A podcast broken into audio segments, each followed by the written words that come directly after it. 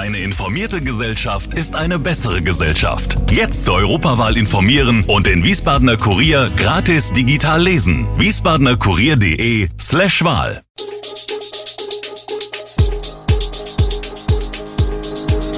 Gude, unser morgendliches News Update. Das Wichtigste aus Wiesbaden für Sie im Überblick. Guten Morgen aus Wiesbaden an diesem 1. Dezember. Lebenslange Haft nach einem tödlichen Messerangriff, kein Bühnenprogramm auf den Weihnachtsmärkten in Wiesbaden und in den kommenden Tagen erwartet uns wieder Schnee, Kälte und Glätte. Das und mehr gibt es heute für Sie im Podcast. Ein 41-jähriger Mann ist nach einem tödlichen Messerangriff in einer Asylunterkunft vom Landgericht Wiesbaden zu einer lebenslangen Haftstrafe verurteilt worden. Die Richterin stellte am Donnerstag zudem eine besondere Schwere der Schuld fest, die eine vorzeitige Entlassung ausschließt. Das Urteil erging unter anderem wegen Mordes, versuchten Mordes sowie Schwangerschaftsabbruch. Es ist noch nicht rechtskräftig. Der Angeklagte mit kanadischer Staatsbürgerschaft hatte im Oktober 2022 nach Überzeugung der Richterin drei Bewohner der Unterkunft im Wiesbadener Stadtteil Mainz-Kastel mit einem Messer angegriffen. Ein 35 Jahre alter Mann wurde tödlich verletzt, zwei schwer verletzte Frauen überlebten die Attacke. Eine der Frauen, die Ehefrau des Getöteten, verlor bei der Tat ihr ungeborenes Kind. Der Verurteilte nahm den Schuldspruch mit gesenktem Kopf entgegen. Die Richterin sprach in, ja, in ihrer Urteilsbegründung von einer emotionalen Wucht des Leids, die durch die Tat ausgelöst worden sei. Auf die Frage nach dem Warum habe der Angeklagte keine Antwort geben können oder geben wollen. Die Beweislage gegen ihn sei erdrückend. Wird es stiller auf den Weihnachtsmärkten in Wiesbaden? Drei Jahre lang fand das beliebte Kasteler Adventsdorf nicht statt. Doch ab dem heutigen Freitag ist es nun wieder soweit. Allerdings mit einem drastischen Unterschied. Es wird anders als zuvor diesmal kein Bühnenprogramm geben. Der Grund liegt in den GEMA. Denn sobald Musik auf einer öffentlichen Veranstaltung erklingt, die lizenzpflichtig ist, werden Abgaben fällig. Bei bekannten Weihnachtshits ist das bei fast allen Liedern der Fall.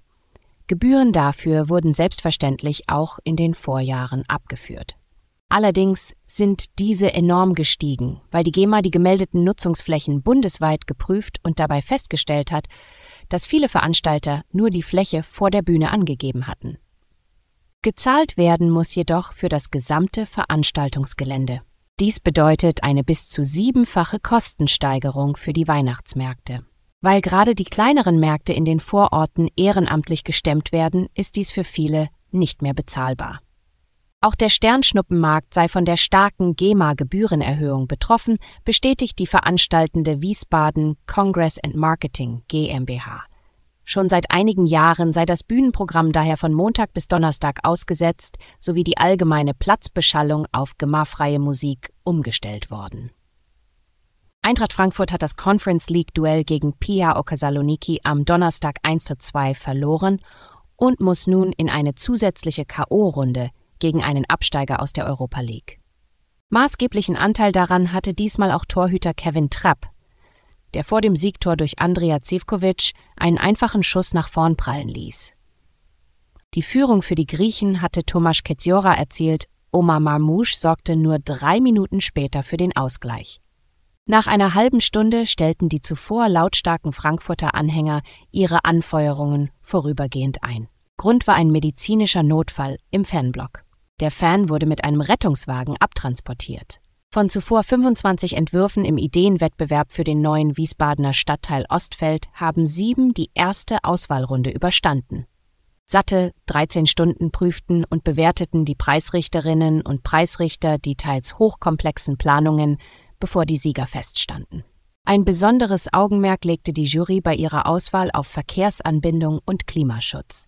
Für die weitere Arbeit bekommt jedes der im Wettbewerb verbliebenen Planungsbüros nun weitere Informationen und Vorgaben, die die Entwürfe dahin lenken sollen, was die Stadt Wiesbaden sich vom Ostfeld wünscht. Auch die Eingaben und Ideen der Bürgerinnen und Bürgern, die sich bei den Informationsprozessen beteiligen, sollen einfließen. Nach dem teils heftigen Wintereinbruch im Rhein-Main-Gebiet am vergangenen Montag erwarten uns in den kommenden Tagen wieder Schnee, Kälte und Glätte, erklärt Diplom-Meteorologe Dominik Jung.